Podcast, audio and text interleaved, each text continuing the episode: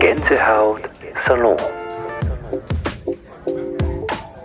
Herzlich willkommen zu einem weiteren Gänsehaut-Salon, der diesmal ein Festspiel Gänsehaut-Salon ist. Herzlich willkommen meinem Gast, Thomas Rauchenwald. Schön, dass wir miteinander über das Programm 2023 plaudern können. Ja, herzlichen Dank für die Einladung. Ich äh, freue mich ganz besonders heute mit dir, Andreas, über die Festspiele 23 sprechen zu dürfen. Ist mir eine besondere Ehre, weil für mich ist immer das, muss ich sagen, wenn man im Sommer mit der Familie in die blaue Gans kommt, das bedeutet für mich immer so wie nach Hause kommen. Du hast jetzt äh, schon unsere Beziehung angedeutet. Es ist eine Gastgeber-Gastbeziehung. Du bist seit vielen Jahren mit deiner Familie mehrmals im Jahr in Salzburg in der Blauen Gans. Ähm, eigentlich bist du ja Jurist, aber du sagst selbst von dir, du identifizierst dich und total mit Kultur und mit Kunst und bist jemand, der das sehr stark lebt. Ähm, du schreibst auch für äh, das Opernglas und bist ein großer Kenner der Szene. Und wenn wir uns im Hotelgang oder im Restaurant getroffen haben, dann war immer sofort das Gespräch, äh, was gestern das Erlebnis war im Konzert oder in der Oper. Und äh, es haben sich immer sehr, für mich sehr aufschlussreiche und interessante Gespräche angeschlossen. Und äh, aus dem kam die Idee, jetzt für Sie, liebe blaue Ganzgäste, diese Gespräche auch aufzuzeichnen, beziehungsweise Sie einzuladen, ein bisschen mit uns zu blättern durch dieses Festspielprogramm und vielleicht auf ein paar Dinge hinzuweisen, die lohnend sein könnten. Wir ähm, haben die Festspiele in der Hälfte geteilt. Wir werden diesen Podcast in zwei Teilen machen.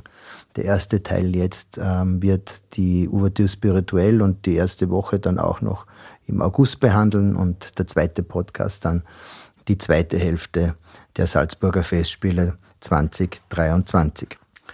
Wenn wir schon über Ouverture spirituell sprechen, dann ähm, vielleicht lohnt es auch mal kurz zu erinnern, wie es dazu kam. Es ist ja ein bisschen eigenartiges Konstrukt, weil die eigentliche Eröffnung ist ja dann erst eine Woche später, wenn dann Bundespräsident kommt, wenn es den Festakt gibt in der Felsenreitschule, wenn die Europahimmel gespielt wird und die Bundeshymne und auch die Salzburger Landeshymne. Ähm, äh, eigentlich war es eine Erfindung von Alexander Pereira, der diese kirchenmusikalische Tradition Salzburgs damit adressieren wollte und gleichzeitig auch ein bisschen das Programm dehnen und nochmal zweimal den Jedermann dort unterbringen wollte.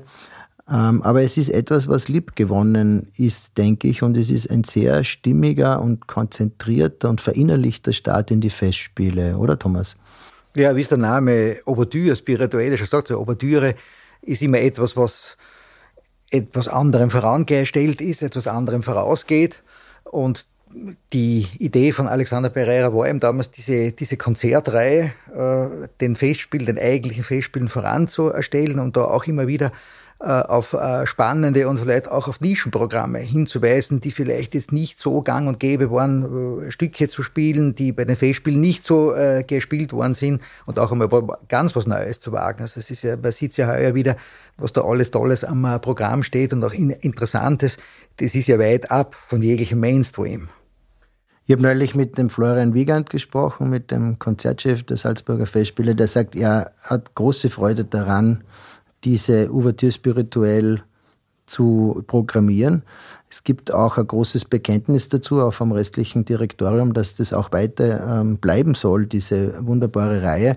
Die steht heuer unter dem Motto sozusagen Lux Eterna das ewige Licht ähm, und ähm, sämtliche oder die meisten Programmpunkte beziehen sich ein bisschen auf diese Frage des Lichts, das uns begleitet, das Licht, das uns geschenkt wird, wenn wir auf die Welt kommen, das Licht, das uns vielleicht in eine andere Welt hinüberleuchtet oder von dieser anderen Welt in, äh, her, hereinleuchtet. Also es ist ein sehr spirituelles Thema, das hier behandelt wird. Natürlich denkt man sofort auch an Ligeti. Ähm, was sind denn für dich so Highlights jetzt in dieser Ouvertüre spirituell? Was würdest denn du besuchen, wenn du eine Woche Zeit hättest hier in Salzburg? Ich, ich würde Äh, Markus Hinterheiser hat das einmal so schön, äh, so schön gesagt, das ist am besten bei den Salzburger Festspielen. Man nimmt sich äh, für den ganzen August eine, eine Wohnung und schaut, dass man möglichst viel beisuchen kann. Oder ein Hotelzimmer. Oder, ein, oder ein Hotelzimmer. Ich würde das vielleicht ausdehnen, ich würde vielleicht die ganze Ouvertüre spirituell auch noch dazu nehmen, weil ich mir da auch speziell heuer sehr viel anhören würde und, und, und wollte. Das ist gleich einmal der Auftakt des, äh, des Eröffnungskonzerts mit dem SWR Symphonieorchester, mit dem Ingo Metzmacher, der die Streiflichter über das Jenseits von Olivier Messiaen aufführt. Messiaen ist auch ein irrsinnig äh, spirituell geprägter Komponist, äh, sehr, sehr, sehr christlicher, sehr tief im christlichen Glauben verankert. Es ist natürlich ein, ein perfekter Auftakt und das, ich würde dann am selben Tag, am 20. Juli, auch noch am, am, am Abend dann hinüberwechseln in die Kollegenkirche, der ein sehr spezieller spiritueller Raum auch ist, wo eben vom äh, Heinrich Schütz die musikalischen Exequien und die äh, Sonnengesänge, das ist ein Werk für, für Solo-Cello und äh, Chor von der Sofia Gubertulina gespielt werden, dass der Peter Sellers in Szene setzt. Also, würde ich besonders spannend finden. Das habe ich mir schon angekreuzt in meinem persönlichen Programm, weil ähm, ich auch Ausschnitte gesehen habe von dieser ähm, Inszenierung von Sellers. Da geht es ja auch um die Bewegung, die dann die yeah. Sänger zu vollführen haben und das Ganze kriegt was sehr Dynamisches. Und ähm, in der Kollegenkirche, die, die ich sehr, sehr liebe als ähm, Spielort, ähm, kriegt es nochmal, glaube ich, eine sehr große Konzentration da am, am späteren Abend. Ja, und eine irrsinnige Dimension auch, weil, wie gesagt, dieser, dieser Raum etwas ganz äh, Spezielles ist, auch äh, akustisch ganz etwas Spezielles äh, darstellt. Also kann man das durchaus, kann man das wunderbar vorspielen. Also die Schütz, die, die alte Musik da, da drinnen, das ist prädestiniert dafür, nicht? Und das ist, es geht ja dann, es geht ja dann weiter, weil du das auch äh, angesprochen hast aus, aus äh, verschiedenen äh, äh, Sparten des Lichtes her, heraus. Es ist dann noch die, das, äh, das Oratorium, die äh, Schöpfung von, von, von, von Haydn, die aufgeführt wird bei der Ouvertüre Spirituell, dann sogar das Mozart-Requiem und ganz besonders, das ist eines meiner absoluten Lieblingswerke, muss ich sogar sagen, in der Musik überhaupt, zum Abschluss der Ouvertüre Spirituell äh, ein deutsches Requiem äh, von, äh, von Brahms. Das von Thielemann. Von dirigiert. Thielemann mit dem Wiener Philharmonikern und mit dem Singverein aufgeführt. Wobei, wobei man dazu sagen muss, dass dieses deutsche Requiem jetzt ein ganz ein, ein spezielles Requiem auch darstellt, weil es ja den, äh, nicht den, äh, den lateinischen Requiem-Text vertont hat, sondern äh, Brahms hat da selbst äh, nach Worten der Heiligen Schrift, wie es auch im Untertitel heißt, die deutsche Übersetzungen genommen und einzelne Bibelstellen aus dem Alten und Neuen Testament verarbeitet ist entstanden äh, nach dem Tod seiner, seiner, seiner Mutter. Zum, und adressiert sich komplett äh, äh, anders äh, als äh, die anderen Requiem-Vertonungen, weil das Werk eher ein tröstendes Werk hat, ein, ein, tröstendes Werk ist, was sich an die, an, die, an die Hinterbliebenen richtet und nicht die Schrecken des jüngsten Gerichts malt, wie die anderen Requiem-Vertonungen von Verdi oder Mozart. Also es ist ganz was Spezielles und also da die Empfehlung gebe ich auch absolut jedem, der die Festspiele besucht. Im Vergleich zu Zeiten, als es noch keine Ouvertüre spirituell gab, ist es ein sehr behutsamer und konzentrierter Start in diese Festspielzeit. Ähm, äh, es ist ja auch ein Fest, das gefeiert wird und zum Fest gehört auch alle mögliche Aufregung dazu. Ich muss sagen, ich schätze es sehr, dass wir auch als Betrieb da so langsam hineinwachsen. Früher war es einfach so, dass ein, ein Schalter umgelegt wurde und das war so von 0 auf 100. Äh, dann mit dem Einmarsch sozusagen dieser Kulturarmee, so habe ich es fast manchmal empfunden, wann dann die gepanzerten Limousinen eingefahren sind mit der Polizeibegleitung. Ähm, das hat auch ein bisschen was Fremdes manchmal in die Stadt gebracht und ähm, die Ouverture Spirituelle hat das etwas aufgelöst, auch dieses städtische äh, erleben, äh, wie sehr das Festival wirkt. Salzburg hat ja durch diese Kompaktheit der Spielstätten ähm, jetzt, wenn ich die Aula dazu nehme und die Kollegienkirche, haben wir im unmittelbaren Umfeld fünf Spielstätten. Jetzt nimmt man noch St. Peter dazu, wo die C-Moll-Messe ist und vielleicht allenfalls auch nur den Dom. Dann habe ich allein in der linken Altstadt eine ungeheure Konzentration von Spielstätten und dann ist noch gar nicht mitgerechnet, dass eigentlich das Landestheater und das Mozarteum auch nur einen Steinwurf über die Festung, äh, über die Salzach entfernt sind. Ähm, und das tut natürlich was mit der Stadt, wenn das auch in dieser Kompaktheit, also ein, das größte Festival, Klassikfestival der Welt startet. Ähm, insofern ähm, gebe ich eine große Empfehlung ab, Salzburg in dieser Vorfestivalzeit zu erleben. es beginnt ja dann äh, mit dem Festakt dann so richtig, aber der eigentliche Auftakt für die Festspiele ist die Opernpremiere dann. Die erste Opernpremiere, die mit ähm, großem, mit großer Erwartung immer verbunden ist. Und ähm, diese Erwartungen konzentrieren sich heuer auf eine neue Figaro-Inszenierung. Ähm, man spricht immer von einer Da Ponte-Trilogie mit Don Giovanni und Cosi fan tutte zusammen. Markus Hinterhäuser ist sich gar nicht so sicher, ob das wirklich so eine Trilogie ist. Äh, Tatsache ist, dass jeder Intendant gern auch dieses, diesen Dreisprung vollziehen möchte.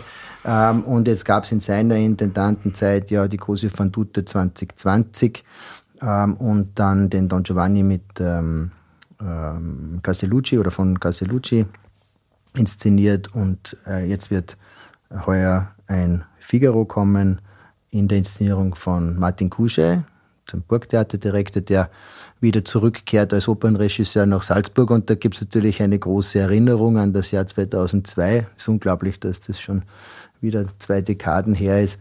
Ähm, Don Giovanni Anoncourt damals, ähm, Kusche Inszenierung und ähm, Thomas Hampson war damals der Don Giovanni. Und äh, es war der Start einer Bilderbuchkarriere, kann man sagen.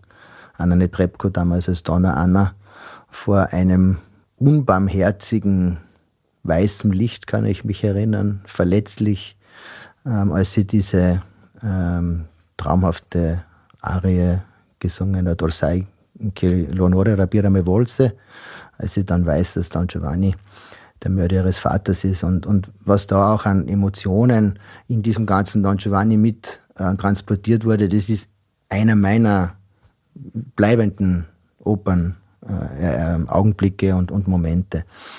Ähm, was erwartest du dir denn von diesem Figaro heuer von Couchet? Äh, ich erwarte mir eine sehr spannende Inszenierung, weil du schon den Don, den Don Giovanni angesprochen hast, den er gemacht hat vor, vor 20 Jahren, mittlerweile mehr als, als, als 20 Jahren. Es war eine sehr äh, ambivalente Inszenierung, weil sie war auch eisig kalt damals. Das, was am Schluss, wo dann Giovanni ursprünglich ins Feuer gehen sollte, natürlich einen besonderen Effekt ergeben hat. Und ich könnte mir vorstellen, dass auch diese, diese Gefühlsverwirrungen, die im äh, Figaro sind, diese erotischen Verwirrungen, durch den Zugang von Martin Kusche vielleicht auch auf eine andere Ebene gerückt werden. Vielleicht wird es wieder so, äh, so eine kalte, eisige Inszenierung ohne Emotionen, ohne Gefühle kann durchaus sein. Ich glaube, da darf man durchaus gespannt sein drauf. Ich glaube, er hat schon ein bisschen was äh, verraten, nicht allzu viel, aber es geht ihm schon darum, dass diese Musik Mozarts ihn so nachdenklich macht, ne? weil es werden also die großen Sehnsüchte verhandelt und gleichzeitig gibt es in dieser Musik immer so was Brüchiges, das eigentlich dann auch ganz eine andere Aussage haben kann. Und, und diese Ambivalenz, ähm, die will er, glaube ich, zeigen und, und sicher keine vordergründige Genreoper, irgendwie Buffoper machen. Ähm, er spricht von Menschen in einer Gesellschaft, die, die kalt und abweisend sind. Da wären wir eh schon wieder bei, bei deinem, ähm, ja, ich würde nicht sagen, dass das Befürchtung ist, aber, aber dieser Vorausblick, ähm, die, die keine, keine wirkliche Zeit haben, die an keinen Ort angedockt sind, Einzelkämpfer, die auf einen schnellen Kick aus sind, wahrscheinlich auch auf einen schnellen Fick. Ja, äh, er spricht von äh, schnellen erotischen Erlebnissen ähm, und die irgendwie auch so verloren sind. Und das ist für ihn der Figaro, den wir hier sehen werden. Äh, Raphael Bichon, ein ähm, neues, relativ neues Gesicht in Salzburg 2018, hat er sein Debüt hier gehabt, noch keine Oper äh, dirigiert. Das wird die erste das erste Dirigat hier sein. Und ansonsten die Besetzungsliste, den André Schwein kennen wir schon als äh, Graf. Ähm, damals äh, hat er in der Così van tutte, ich glaube, den Guglielmo gezungen. Ähm, Lea Desandre äh, kenne ich persönlich. Ähm, äh, welche Namen sind dir noch irgendwie auch hier bekannt? Mir ist noch bekannt, die Peter Kallmann ist mir ein Begriff als, als Bartolo, der hat den schon, ich glaube, damals sogar unter und Kuh im Theater an der Wien auch gesungen vor ungefähr zehn Jahren, wenn ich mich richtig erinnere. Ganz neu sind für mich äh, zwei Hauptrollen. Adriana González als, als Contessa Almaviva. Das ist sehr, sehr spannend. Und der äh, Figaro, äh, Krzysztof Bacik, sagt mir persönlich jetzt überhaupt nichts. Aber auch das ist etwas Spannendes. Und auch, da kann ich auch immer nur sagen, als Publikum einfach mutig sein und sich einmal damit äh, auseinandersetzen, auch mit, äh, mit, mit neuen und jungen Sängern und froh sein, dass nicht immer dieselben auftreten, die das eh woanders auch überall singen. Das, ist, das gilt ist auch für den Dirigenten. Der ist meines Erachtens hervorgetreten auch mit der, mit der C-Moll-Messe einmal und hat dann einen großen Erfolg gehabt in äh, Salzburg. Und ich glaube, dass man sich da durchaus auf was, äh, auf was freuen kann, auch, weil, auch der, äh, mit dem Orchester, mit den Wiener Philharmonikern, die sich immer besonders einbringen um die, um die Mozartpflege auch in Salzburg. Ich glaube, dass von der Produktion, äh, dass man sich einiges erwarten darf. Das wird sicher spannend und äh, interessant. Und das ist, was auch immer, weil du vorher Hanon Kur an, angesprochen hast. Bei Hanon Kur war das auch immer, das auch immer so, alles, was er gemacht hat, das ist für mein Dafürhalten, äh, auch wenn es vielleicht daneben war, es war immer spannend und in, interessant und nie und nie langweilig. Und genau das ist das, das Wichtige für Oper. Oper muss spannend und interessant sein.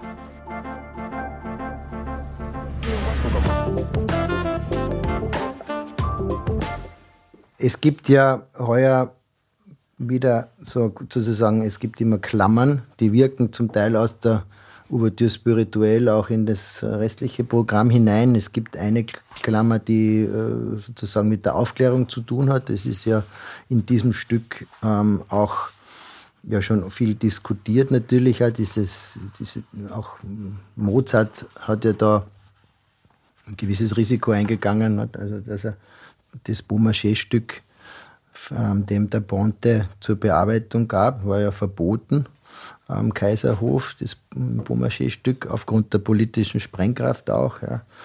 Ähm, ich glaube, dass das eine total spannende äh, Geschichte sein wird. Und ich bin auch schon sehr auf die Bilder gespannt, die der Kusche hier erzeugen wird.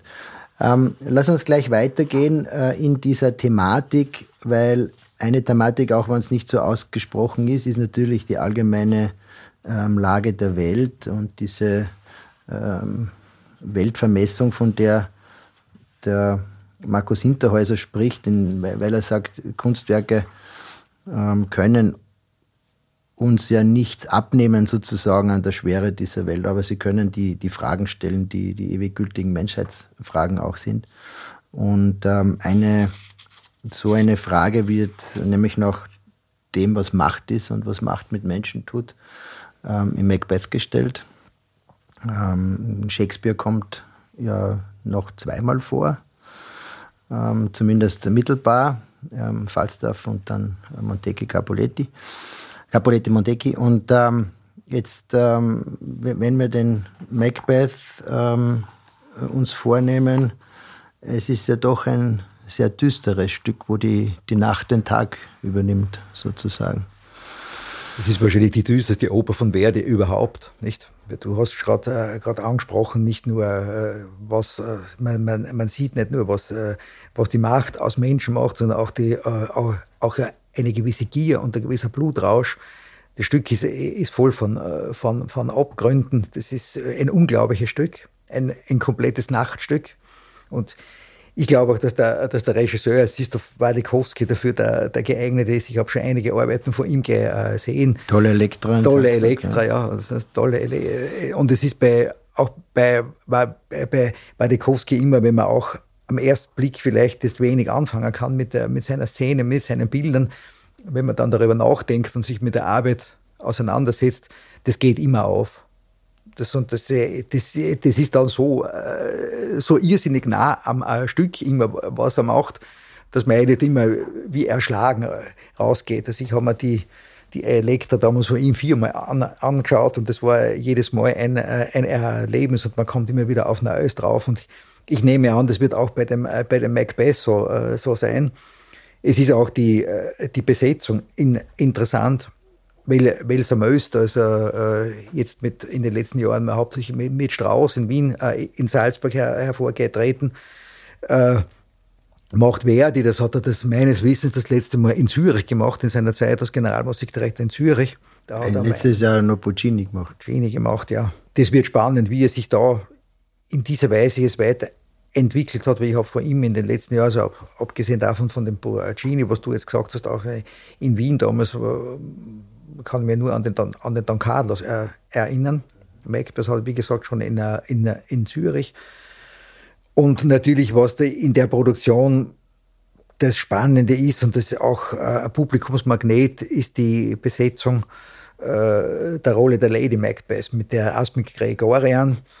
Äh, die Rolle verlangt eine ausgesprochene, ausgewiesene Singschauspielerin und ich glaube, sind sich ja alle einig, dass das äh, mit in Asmik Gregorian, äh, die verkörpert das nahezu, den, den Begriff Singschauspielerin da auch seit ihrem äh, internationalen Durchbruch, der auch in Salzburg passiert ist mit Salome vor einigen Jahren, auch unter Welser Möst. Äh, da gibt es ja diesen berühmten Brief von, äh, von Verdi, dass bei, bei der Besetzung der Uraufführung, dass er sich eine, eine Lady Macbeth gewünscht hat, die nicht umgesprochen, eine, keine ausgesprochen schöne Stimme haben soll, sondern die mit verstockt singen soll und äh, auch äh, ja nicht, äh, nicht unbedingt harmonisch klingen soll. Ich will jetzt nicht sagen, dass das, äh, dass Asme Gregorian jetzt keine, keine schöne Stimme hat, aber sie ist sicherlich aufgrund ihrer, ihrer Eigenschaften äh, einen Charakter und eine Persönlichkeit einzubringen in die Rolle, prädestiniert für die Rolle. Sie war absolute Show letztes Jahr im Trittico. Sie war die Sensation in Salome und ist auch schon aufgefallen, glaube ich 2017 war das, ähm, ähm, Wozzeck.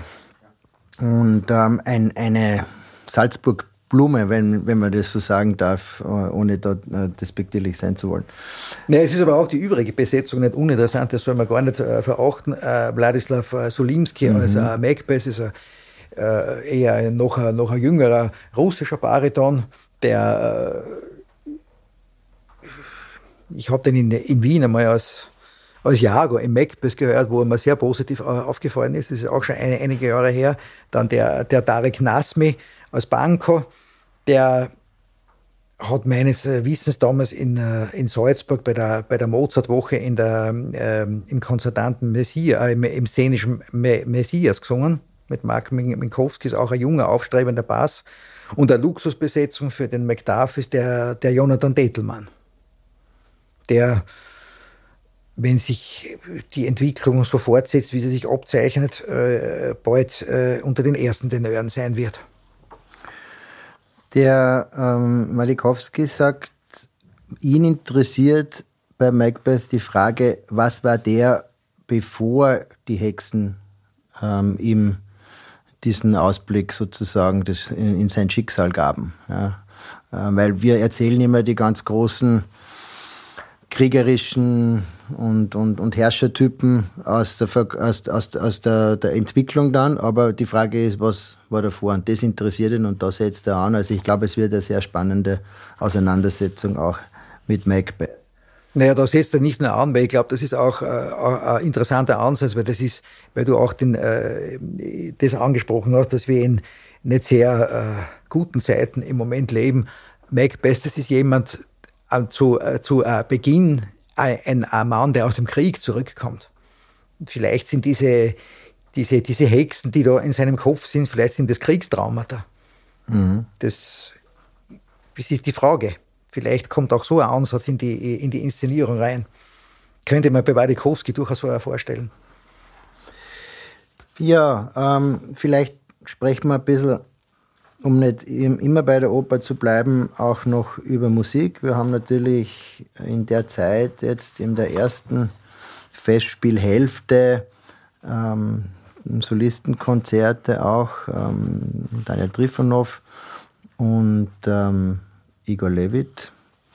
Levit, der auch in Salzburg jetzt zum Superstar ähm, ist ja nicht durch Salzburg geworden ist, aber auch immer einer der, der Resident Guests ähm, ist und da glaube ich auch ein sehr beliebter Gast jetzt hier in Salzburg geworden ist.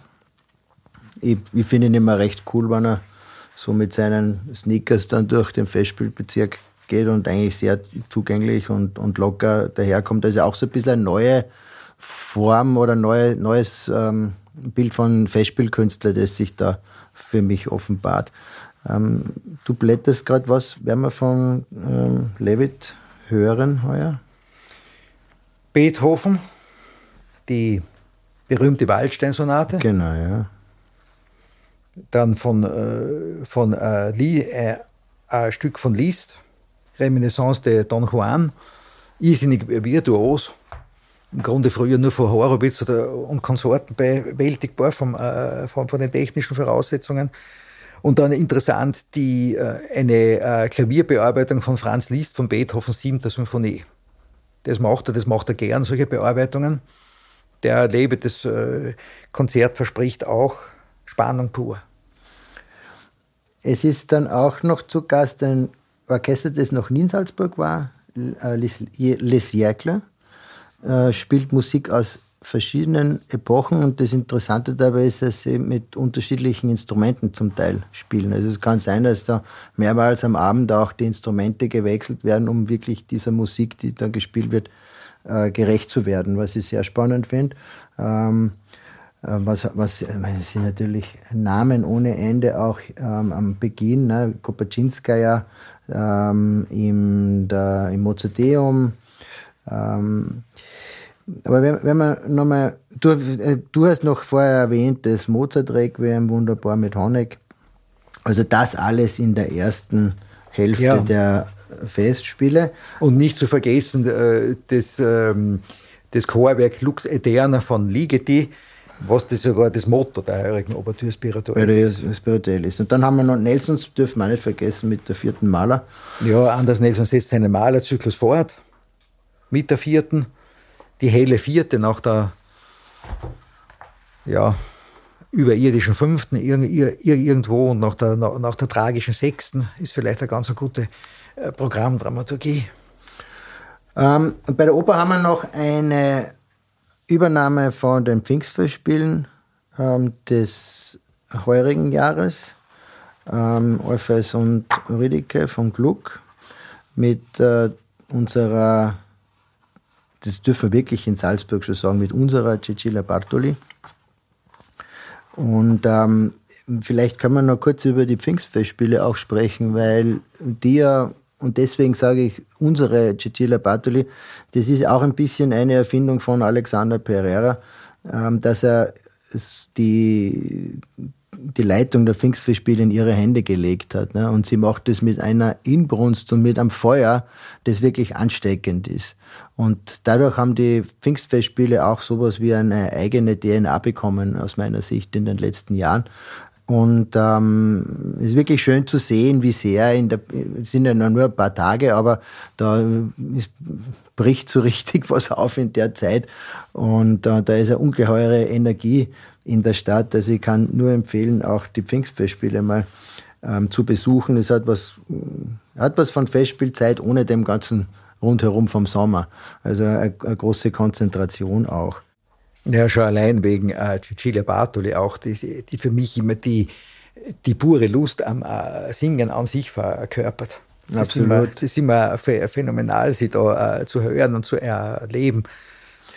Ähm, und Orpheus und Eurydice und, und der Mythos der Liebe wird ja eh bei den Pfingstfestspielen noch einmal auch Thema sein, also auch Monteverdi, Orfeo. Und ähm, dann wird es auch noch geben, hoffentlich, eine Schubertiade, es ist zumindest geplant, mit äh, Daniel Badenbäum, dem wir an dieser Stelle die besten Wünsche für seine Gesundheit übermitteln wollen. Er ist, dafür sagen, ein Freund des Hauses auch über die Jahre jetzt geworden und, und ein, einfach ein, ein großartiger Künstler, ein toller Mensch und ich hoffe, dass er ähm, zu Pfingsten nach Salzburg kommen kann und auch im Sommer wieder nach Salzburg kommen wird. Ja, ja dem kann ich mich nur anschließen. Also ich, Daniel Barenboim ist einer der von mir am meisten verehrten Künstler, sei es als, äh, als Dirigent oder als äh, Pianist und äh, überhaupt. Und ich würde mir wirklich für ihn wünschen, dass die,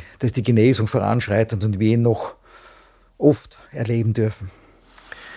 Der ähm, Regisseur von Orfeo et Eurydice wird sein der Christoph Loy, den wir auch schon oft in Salzburg hatten. Und ähm, er stellt die Frage, was die Macht von Kunst denn ist.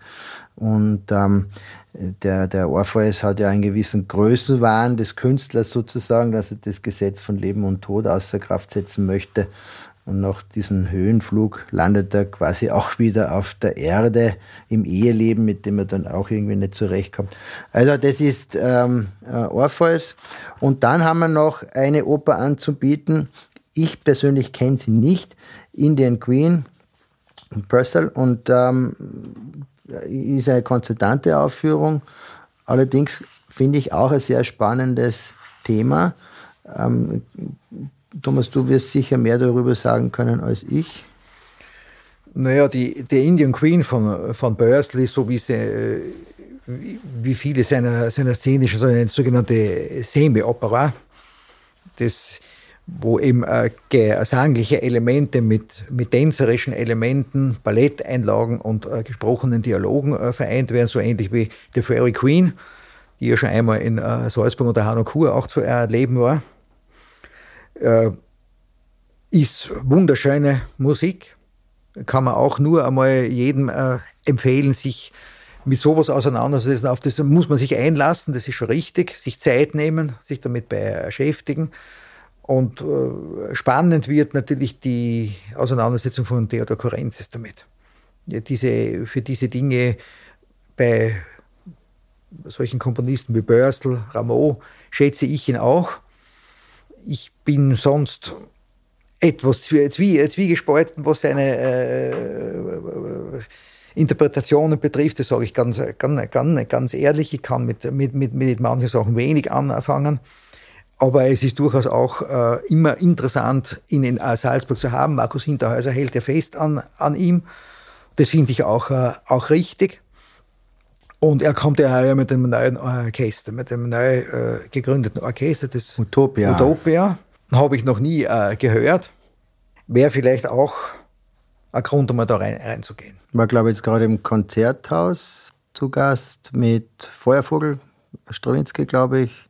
Ja. Und Bolero Ravel war, ja. glaube ich, Zugabe. Und genau. ähm, ähm, 112 Musiker international aus verschiedenen Orchestern zusammen gewürfelt sozusagen aus 30 Nationen, kuratiert unter Anführungszeichen von Kurenzis. Und ähm, ich glaube, er will sowas wie eine kammermusikalische Atmosphäre schaffen, jugendlich musizieren mit erwachsenen Menschen. Das ist so das Ziel. Sprechen wir ein bisschen über, über Kurenzis weil du sagst, du bist ambivalent, das sind ja viele. Also das ist wie in unserer Branche die Innereien, entweder man mag das oder man mag es überhaupt nicht. Ähm, äh, ich ich habe schon sehr schöne Momente erlebt, muss ich sagen, mit Correnzis. Ich kenne ihn dann, also ich kenne, aber ich, ich habe ihn schon vor vielen Jahren einmal mit der Kamerate damals in Salzburg dann zum ersten Mal gesehen. Und ähm, da gibt sehr viel Kritik auch ein bisschen an seinem Äußeren und an den roten Schuhbändern und so weiter. Aber viel mehr Kritik hat es jetzt in letzter Zeit gegeben an der Tatsache, dass er sich zum Russland-Ukraine-Krieg nicht geäußert hat, was vielleicht ein bisschen viel verlangt ist äh, von jemandem, der dann die Konsequenzen tragen muss. Nee, ich wollte auch gerade dazu sagen, ist es überhaupt die Aufgabe des Künstlers, sich dazu zu äußern? Er hat es ja so getan, dass er seine griechische Herkunft als Wiege der Demokratie auch betont hat. Ähm, und tatsächlich ist Musica Eterna in der Kritik als Subventionsempfänger von der VGT Bank, die Kreml finanziert ist, ähm, aber in Salzburg hier jetzt zu Gast mit Utopia. Und ähm, nicht nur damit, sondern, und das ist vielleicht jetzt dann auch der Punkt, wo wir hinüberleuchten könnten in die zweite Hälfte unseres Podcasts, dann mit der C-Moll-Messe in St. Peter. Das heißt, meine Damen und Herren, wenn Sie sich mit dem Gedanken spielen, in der ersten äh, Hälfte dieser Festspiele nach Salzburg zu kommen, dann können Sie das alles, was wir jetzt besprochen haben, auf wunderbare Weise erleben. Wir laden Sie aber ein, natürlich noch ein zweites Mal zu kommen, und zwar dann ab 7. August und darum geht's in der nächsten Folge unseres Gänsehaut-Salons. Ich bedanke mich für die ersten Einführungen bei dir, Thomas. Thomas Rauchenwald, unser Spezialist für Salzburg, für die Musikwelt und für das ähm, Brennen sozusagen für die Kultur. Danke, Thomas, dass du diesen Podcast mit mir machst. Gerne, es ist mir eine große Freude. Gänsehaut Salon.